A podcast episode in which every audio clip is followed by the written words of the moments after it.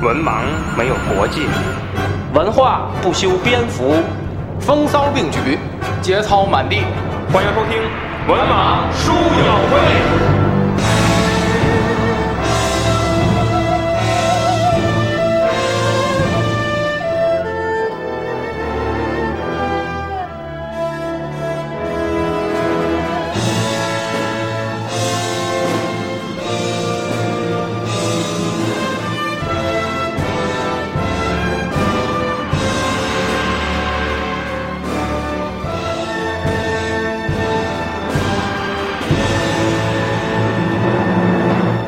大家好，欢迎收听《文盲说三国》，我是子平，我是阿飞，我是魏叔。魏老师有点事儿啊，一会儿一会儿过来，一会儿过来。这个，呃，咱们这期呢是还是惯例啊，每一季的最后一期呢是这个关键词的一个盘点啊。嗯。那么呢，可以说其实这一这一期呢，还是对我们来说还是比较苦恼的，因为呢，可以说不但是这个在赤壁中啊涌现出的关键词是非常多的，没错。而且呢又很难取舍。很难取舍，但同时呢，又基本上介绍到了，就是在我们讲那个录节目的时候呢，都已经讲过了啊，所以呢，每个词都很经典，是只能说是，呃，这个，呃，当时说的时候呢，快的呢，咱这回详细介绍一下，嗯，当时呢，仔细聊的呢，我们就从这儿呢简单说啊，嗯，这个呢，还是我们三个人啊分了一下这个关键词啊，好，这个，嗯，先从我这儿啊，第一个呢就是三顾茅庐，哎，也就是说隆中对，起起点吧，哎。这个，呃，当时啊，三顾茅庐这事儿啊，可以说我们之前提到了。我们这个当时啊，这个在第三季的第一期聊的就是三顾茅庐啊。那么同时呢，这这个事儿呢，我们也之前也说了啊，是这历史上虚构的啊。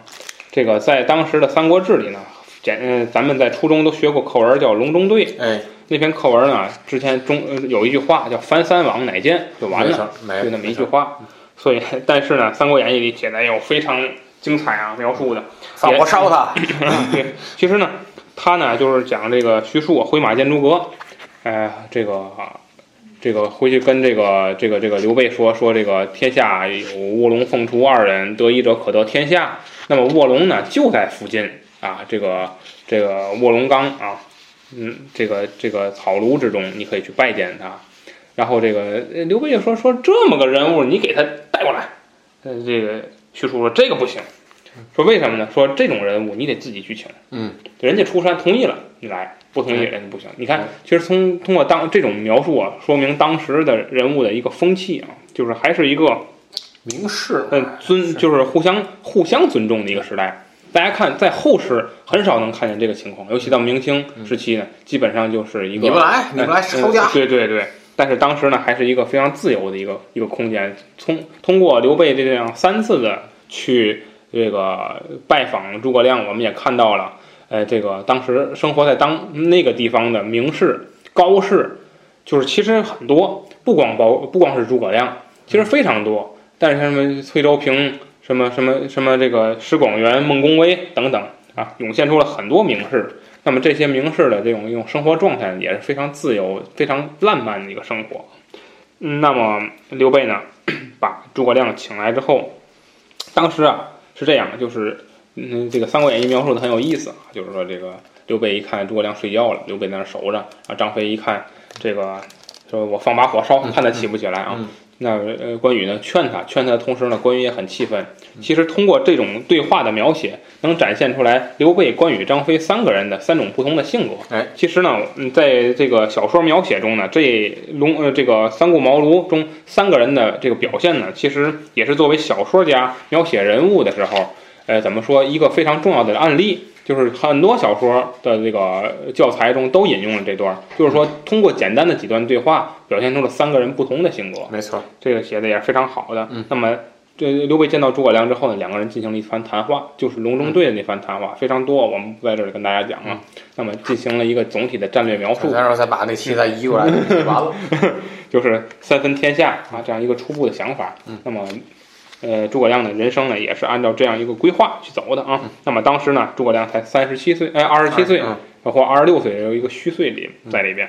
很年轻啊，虚两岁。哎，好，这是我们说的三顾茅庐啊。下面安飞老师介绍一个很关键的一个词，我们之前没仔细讲，叫单骑救主。哎，这个单骑救主体体现了个人的一场英雄气嗯的英雄戏啊。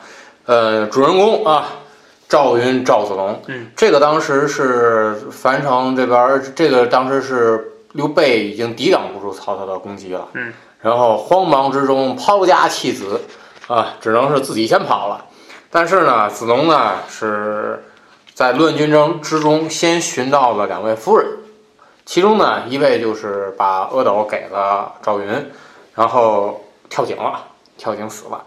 然后呢，赵云呢是怀抱阿斗，提枪上马。嗯，然后在这一路当中，赵云呢是力斩数员战将，啊，现在遇到虽虽然这些战将都不怎么有名气啊，但是，呃，遇到了其中的一个最有名的是张合，他他跟张合打，他跟张合打，然后呢，赵云是挺枪便战，但是呢，这打着打着呢，不敢恋战，因为毕竟孤身一人啊，而且还怀揣幼主，夺路而走。然后张合一直追赶，那么没想到呢，颠这个赵云呢，这个战马和赵云连人带马落入一个土坑之中，这就玄幻了啊！当张合挺枪来刺的时候，一道红光嗯，从坑中起来，那匹马凭空一跃跳出坑外。有人说这是什么？这是幼主保佑着子龙啊。那么这个张合一看，好家伙，还会魔术啊嗯，还会妲己，哎呦嗯，不敢打了。那么这个就只能拨马便走。那么又来了四个喽啰啊，这四个喽啰都是袁绍手下的降将。那么当时赵云呢，已经抢到了青钢剑，嗯，一阵乱砍啊，这个突出的这个重围。曹操这个时候呢，在高坡山上嗯看完之后就说：“哎呀，这个武将啊，这么英勇，是谁呀？”然后曹洪飞马下山啊，可军中战将可留姓名啊。赵云说：“常山赵子龙。”这个时候呢，曹操起了爱将的心思，就说：“不许放冷箭，只要捉活的。”其实我觉得当时你弄那个绊马索，俩人一打不就完了嘛，对吧？嗯这个没那么干啊，没那么干，结果愣是让赵子龙杀出一条血路啊！呃，大旗砍倒大旗两面，多说三条啊！啊，后人有诗赞曰，这就不念了啊嗯。古来冲阵复为主，只有常山赵子龙。也就是说，在血战当中啊，上演了一一出单骑救主，包括后来引用到相声什么七进七出那嗯嗯嗯，就是说，咱说白了，这个对于蜀汉啊，嗯，这武将来说，这个这这是巅峰状态啊。这个三国啊就是这样，就是对蜀汉的将领和文官啊，一般来说评价都比较高。哎，对，哎，那么他为了这个显示出他的这种武艺和他们这种这种异于常人的这种战斗力呢，他会虚构一些故事。那么其中呢，这个长坂坡啊，这个事儿就是一个典型的虚构案例啊。嗯历史上赵云呢，虽然也是赫赫战功，最后封侯，但是没有那么没没那么没那么干了，嗯没没有那么高的武力啊，嗯也不可能说，这不可能有人能做到说，这这在这种重围之中能够杀出来，还带个孩子，这个可能性不大。他自己都费劲，嗯更更再揣个孩子。所以这个这个这典型的一个虚构案例，但是从虚构案例中呢，呃，可以体现出呢这个这这个怎么说，赵云很厉害啊。嗯这个所以你看，咱现在后来出现那些个三国游戏，嗯，这个武将无非就三个啊，一个吕布，一个关羽，一个赵云啊，嗯而且往往就是这个吕布和赵云之间啊，嗯可能某一代哎，吕布厉害一些，嗯某一代赵云厉害一些啊，这就不一样了。因为毕竟他们俩不是一个时代的人了，所以这个，呃，总而言之吧，感觉这赵云非常厉害啊，而且赵云的形象也是在这个呃长坂坡之后奠定的啊，就是一个骑白马，然后这个那挺挺银枪啊哎这样一个形象啊出现，非常帅啊。呃，那么这个事情事件之后呢，呃，刘备啊，这个为了鼓励将士啊摔孩子，嗯，这个事儿就是收买人命哎，我们也评价过啊，就是说这个没法形容的一个事情了啊，这就是好。好，魏老师来到现场啊，嗯这个呱呱姐说来来自报家门，我是魏师，哎，好，这个咱们继续聊啊。刚才聊到了这个呃，这这继续啊，咱聊这个，让魏老师给大家介绍这个“舌战群儒”这个词。舌战群儒呢，嗯呃，你稍着点啊。舌战群中呢，咱之前也详细聊过了啊。这个简单给大家总结一下呢，就是，呃，首先呢就是张昭啊，张昭呢主攻刘备啊落魄，那么诸葛亮呢以这个占据道德制高点的方式 来这个反驳啊，来来来来反驳。他就说了，就说这个我们刘备虽然落魄，但是我们就落魄还有这么一腔热血要反对曹贼，而你们这个东吴这个势力，你们天天在这儿也挺好的啊，你们这胆小懦弱，就这么些。这个于翻是吧？嗯，主公呢军力悬殊，他是想说呢，咱们打不过人家。哎，诸葛亮呢？继续占据道德制高点，嗯啊，他说我们虽然弱弱小，但曹操那是百万残暴之众，嗯啊，我们那个一样是，我们一样在这个叫什么这个呃呃那个那个反反抗曹曹操，而你们有长江之险，你们在这儿要投降，对吧？还是占据道德制高点。然后呢，这个另外一个人呢又又开始问了，说这个啊，孔明以曹操何如人也？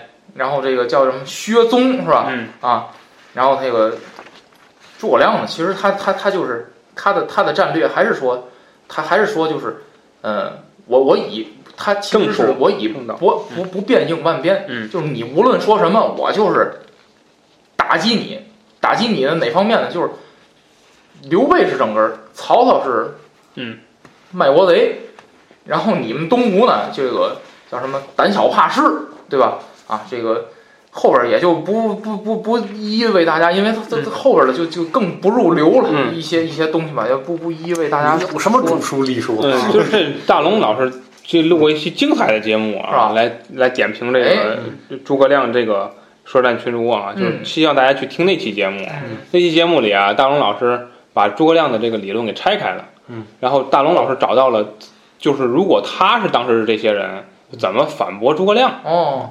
给出了非常那期节目非常精彩，哦。那节目我看评价也是比较高的。啊。哦，我我 就其实我我有一个办法，嗯嗯，你就就跟诸葛亮说嘛，嗯你甭说别的，嗯我就问你，刘备是不是打输了？说别的没用，我就问你，就回答我这问题，刘备是不是输了？是不是死就这一句兵折将？就这一句话问。就啊这一句话问到死。然后诸葛亮，你这老炮儿，也也就这话。对对，最后不就是也就互相骂骂骂街嘛？有你这么理论？炮儿，没这没有任何理论。那那个想起来那个那个那什么庐山会议那个互互骂娘，我干你十天，你干我三十天。所以所以说这个舌战群儒嘛，就像这种骂战嗯，最后就看谁身体好。就是这种骂战永远 王朗就身体不行，就我我就一句话，你也一句话，咱俩看谁先躺下，看谁先中毒。他这个辩论就是他就是跑题嘛，就是你说着说就跑题嘛。对，那么下面一个词啊，由我带来的啊，是这个诸葛亮呢到江东之后有一个直击周瑜啊这个事儿。这个事儿呢，可以说呢，呃，小说啊典型的丑化了周瑜啊。嗯。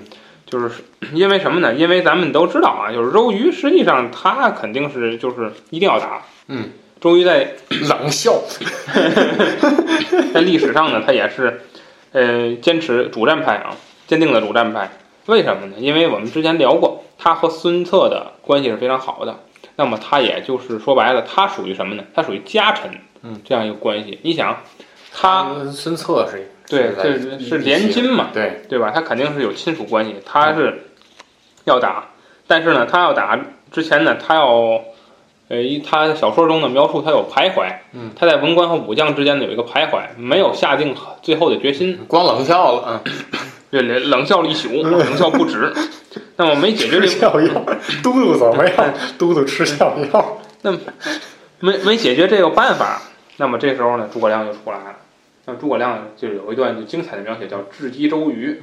那么这一段呢，把周瑜写的很不堪呢，哎，是是吧？这个说这个其实啊，说这场战争啊也是很好打的嘛。嗯，他说咱们可以不费一兵一卒，只需要啊拿一个小船儿，放两个人在上面，送到曹操那儿，这样战争就可以解围了。哎，周瑜很好奇呀、嗯，说送谁呀、他说那不用问了，送这个大乔、小乔两位美女。嗯，对，再加你媳妇黄月英。为什么要送两位美女呢？啊，诸葛亮呢，故作这个假装啊，这种故弄玄虚，就说说曹操啊，曾经做铜雀台赋啊。嗯，哎呀，就是说他这个写啊，其实他把这个话改了啊，改什么揽二乔于什么什么什么东吴喜什么的啊，说说说了一堆。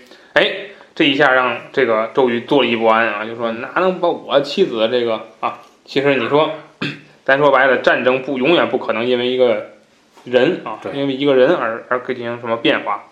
所以呢，周瑜就大怒啊，发誓一定要跟曹操打。这这小说家人啊，其实这这个就是非常的搞笑了啊。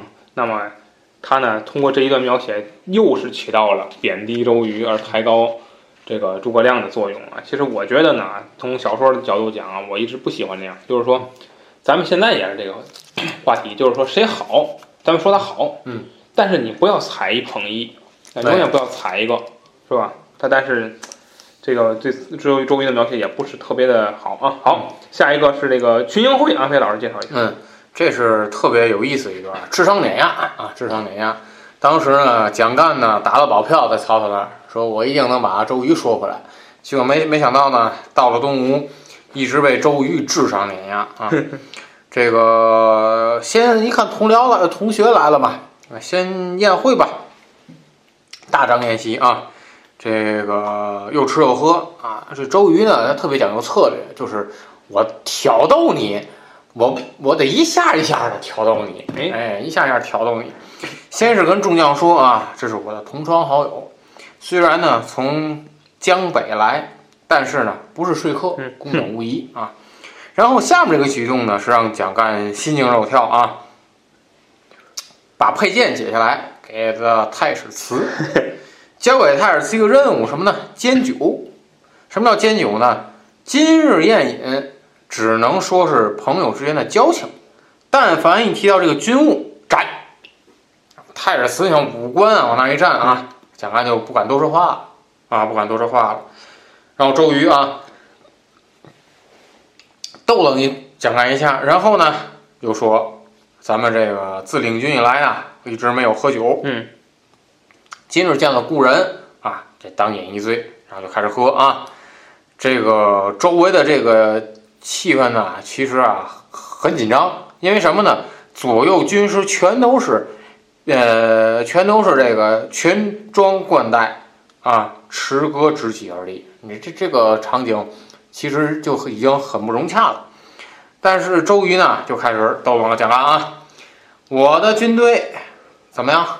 这个讲的是虎狼之势啊啊，然 后成这斗冷斗嘛，就领他到帐后看粮草怎么样啊？兵精粮足啊，嗯嗯啊，周瑜佯装大醉啊，这个我和子玉同学夜夜时，不曾忘有今日啊！蒋干以吾兄高才，实不为过啊！显摆完之后，直接把话口封死，大丈夫出。处事欲知己之主，外托君臣之义，内结骨肉之恩。言必行，计必从，祸福共之。直接把蒋干的话口封死了，这抬不起来了。什么意思啊？放心啊，大丈夫处事肯定不会背弃，嗯，君恩的，肯定会跟着孙权走的啊。智商碾压了蒋干吧，是蒋干就丑角了啊，挺有意思啊，感觉这个。这个群英会这个事儿啊，就是大家一块玩蒋干啊，嗯，这个也是虚构啊，历史虚构之事啊，没这事儿。其实啊，其实从从群英会啊，其实还从侧面引申出一个事儿，就是当时东吴真的是人才济济，嗯，文武这个可以说这个文啊文上面呢，大家看那个《圣战群儒》里边就说这个这里边都是学者，嗯，都是著名的学者啊。那么武将呢，那也都是好手啊，都是水军，包括陆军陆战。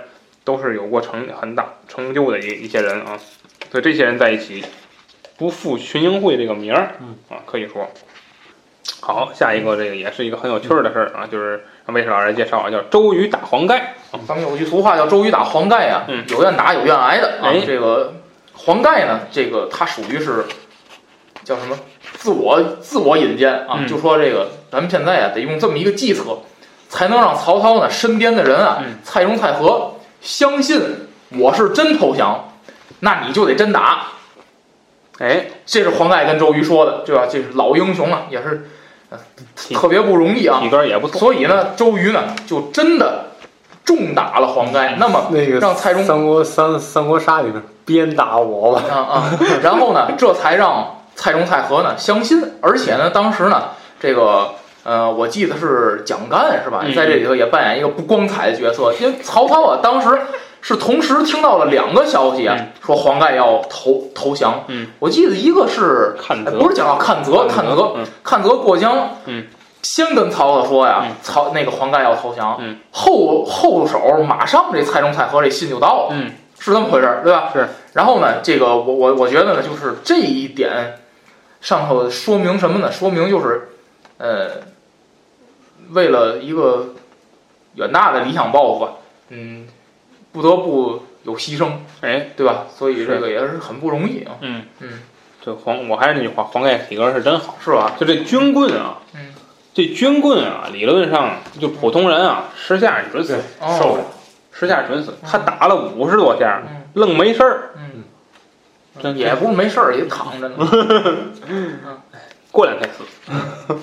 你没看后边后文没黄盖了，嗯这这小说里，炎症发作。啊，痛风是吧？嗯，好，那么下面呢，我聊一聊这个连环计啊。连环计啊，《三国演义》里也有俩连环计，一个呢是当时那个王允王允貂貂貂蝉那个那个事儿啊，那个连环计啊做的实在不怎么漂亮啊，那个事儿。那么这个连环计呢，我们说赤壁中的连环计呢是跟庞统有关系啊。那么客观的说啊，也是虚构啊。哎，这个当时呢，曹操准备啊打江东啊，但是呢，这个他的士兵啊，因为他是陆战比较好啊，嗯都是百战之士，但是水军呢不行，他呢，呃，蔡瑁、张允呢就让他给杀了啊，这是够衰的这人。嗯那么一看这没辙了，那么当时呢，这个又是蒋干啊，这个在呃周瑜等人的计谋之下啊，把庞统带到了曹操身边。那么曹操呢，久闻这个这卧龙凤雏两个人的这个名号啊，那么凤凤雏先生如果帮他的话，他认为就没有问题了啊。那么当时庞统呢也也是很聪明啊，没有说一上来就给他献这个计，哎，而是呢，这个看完他这个水军之后呢，夸了夸曹操，嗯然后就去喝酒了。嗯喝到醉的时候，哎，庞统才告诉他说：“这个啊，这个不知丞相军中可有良医？”嗯曹操一听，这什么什么意思？嗯你看，我看看你们这个士兵啊，肯定他有疾病。嗯，他不吸水啊。对，曹操一听，哎呦，说中一语一语中的，嗯，说中我们的问题。嗯啊，庞统这阵儿才啊假借酒兴啊，说说那个，其实我有一个办法，你把这个大别人我不告诉他。把这船都连上，嗯，还铺上甲板嗯，这样让上面这个人和马都能行走，对，再浇点汽油，你粘上，哎，更好。啊，这个一固定，铁索连环，怎么样？曹操一听，哎呦，太对了，说的，赶紧就造，造完之后确实如履平地啊。但是呢，没想到呢，其实是这样，真实的计谋呢是用火攻，哎，然后呢，这样曹操呢船呢在短时间内解不开，一船着火，全船着火，没错可以说他就全军覆没啊。最后也确实是曹操是这样失败的，嗯，所以说呢，这个那这个计呢是用铁索把所有船连在一起，所以叫做连环计，是这么来的啊。嗯好，下一个呢，这是一个跟文化有关，就文化人了啊，就高雅了，就不一样了啊。让艾飞老师来介绍一下这个横槊赋诗。嗯，这会儿曹操是那小德云社状态啊，呃，嗨了啊，明显是嗨了。呃，取这个在这个船头之上啊，取槊立于船头啊，以酒奠于江中，满饮三绝，然后就开始嗨了啊。嗯这个我持此槊，破黄金，擒吕布，灭袁术，收袁绍。嗯，深入塞北，直抵辽东，纵横天下。看到今天这个场景是什么场景呢？这个呃一呃，这个有有乌鸦飞来啊，夜鸣啊，有夜鸣。今天这个场景啊，做首诗歌啊，我想写本书啊，人曹老师，我来做首诗啊。这首诗呢，就是这个对很这个脍炙人口，对酒当歌，人生几何，我不念了啊，很脍炙人口，很脍炙人口。那么这个状态啊，状态到这儿了，大家都陪笑脸儿，好，哎，丞相写的好。嗯，这个时候有人进来泼冷水，谁呢？刘馥啊，进来说一句：“这个丞相何物出此不吉之言？”嗯，然后曹操就急了，嗯啊，哪有不吉之言？月明星稀，乌鹊南飞，绕树三匝，无枝可依。这个是不吉之言。手起一槊，刺死刘馥。嗯，那个那曹操这 你这不行，啊，你这不行，嗯。你敢你敢质疑我？嗯，其实你从这个状态就能看出来，呃，曹操现在就是飘了，就开始飘了。然后我觉得这种状态下，就是你酒后再清醒了，谋士也不会太太去呃嗯。死谏了，啊，就是你只能就是就是从上到下就是一错到底吧。嗯。好，这是这个，呃，我们说的这横槊赋诗啊，嗯，横槊赋诗这事儿啊，其实还是，呃，这个横槊赋诗这事儿本身没有啊，嗯，但是，呃，这个诗是真有，哎，就曹操嘛，他是这个，他他跟他这个曹丕、曹植啊，父子三人呢，那也是建安七子啊，嗯位列这个非常有名的这个建安风骨、建安派的这个代表人物啊。那么其中呢，又以这个曹操居首啊。曹操其实人生中啊，创作诗句不多，嗯，而且都多以古诗为主，嗯。但是他的诗歌呢，呃，文化韵律很足，嗯，大家看这《短歌行》里写这个“月明星稀，乌鹊南飞”，虽然说不吉利啊，但是他这个古的古典的这个韵味还是很足的，又又包括什么“青青子衿，悠悠我心”，嗯。这些是引用，这些古呃这是典故啊，应用的很好。你看人家随口就能说出来的话，说明这个人应该是《诗经》都能通背的啊，这样一个人啊。好，这个有机会啊，后面咱后面要涉及到曹丕、曹植啊，咱应该是后期的节目了，咱们要再接着慢慢聊啊。下面请魏师老师来介绍一下这个借东风。借东风呢也非常有名啊，这个大片子诸葛亮，呃，诸葛亮呢，这个当时周瑜一口鲜血吐出去，诸葛亮呢说：“你这病我能治。”哎，呃，什么病呢？就是他这个只有西北风，不刮啊，哎，不对，只有呃什么西北就是西西北不刮东南风对，吧？不刮东南风。诸葛亮说了：“我呀，给你做一番法事。”马上就刮东南风，然后呢，这里边呢，这个《三国演义》当中原文呢，用大量的篇幅去描写诸葛亮啊是如何，这个叫啥？这个，呃，借东风，就是我怎么摆这个阵法，我怎么做什么动作，你派多少人跟着我在这儿给我加油，完了就这意思吧。然后呢，然后这个人买票啊，买票啊，率先让，他说撂地是吧？这个我们有东南风，也没有西北风，白啥撒子了，到西南。这个，然后呢，当时呢，其实这个呃小说当中的描写呢，只不过是就是为了夸大嗯这个诸葛亮的能力，然后塑造一个诸葛亮这种高大全的人物形象，呼风唤雨。哎，人物形象。呃，然后呢，咱们在录这一期，我记得有一期节目啊，嗯里边子老也说了，其实这一套东西跟汉朝根本就没有，哎，对对，所以说也就是一个后期的，就是一个后期的加工。然后呢，诸葛亮呢做完这一做完这个法事以后呢，就逃走了。嗯，啊，周瑜再想追呢，就是说白了，就是小说这里边啊，也只是做样子，嗯就是就是诸葛亮也是做样，他就是为了从那儿跑，对因为那儿可能是好跑，对我觉得是，对对。对，就特意找一个偏僻的地儿。对对他说那个嗯他不可能说周瑜跟说，我就在这中军帐中啊，做完法做做完法完了居那儿了。然后捐那儿，衣服啪剩一颗裤衩蹲那儿，多惨，还拿扇子扇死你，多惨。然后一采访，打工是不可能的，啥？什么？不可能？打工是不可能的。好，呃，本期呢最后一个关键词啊，是这个我来介绍啊，华容道。哎，又聊一遍华容道华容道这个华容道啊，真是这个百聊不厌啊。嗯有机会咱拿买一盘儿，咱买一盘玩啊嗯华容道啊，这个是这个呃诸葛亮的啊一个这高光时刻啊，嗯就是他在这个七星坛借东风之后呢，被赵云救回了这个江夏啊嗯夏口。那么呢，在与刘备见面的第一时刻，他在之前啊已经让刘备备好船了，嗯战船。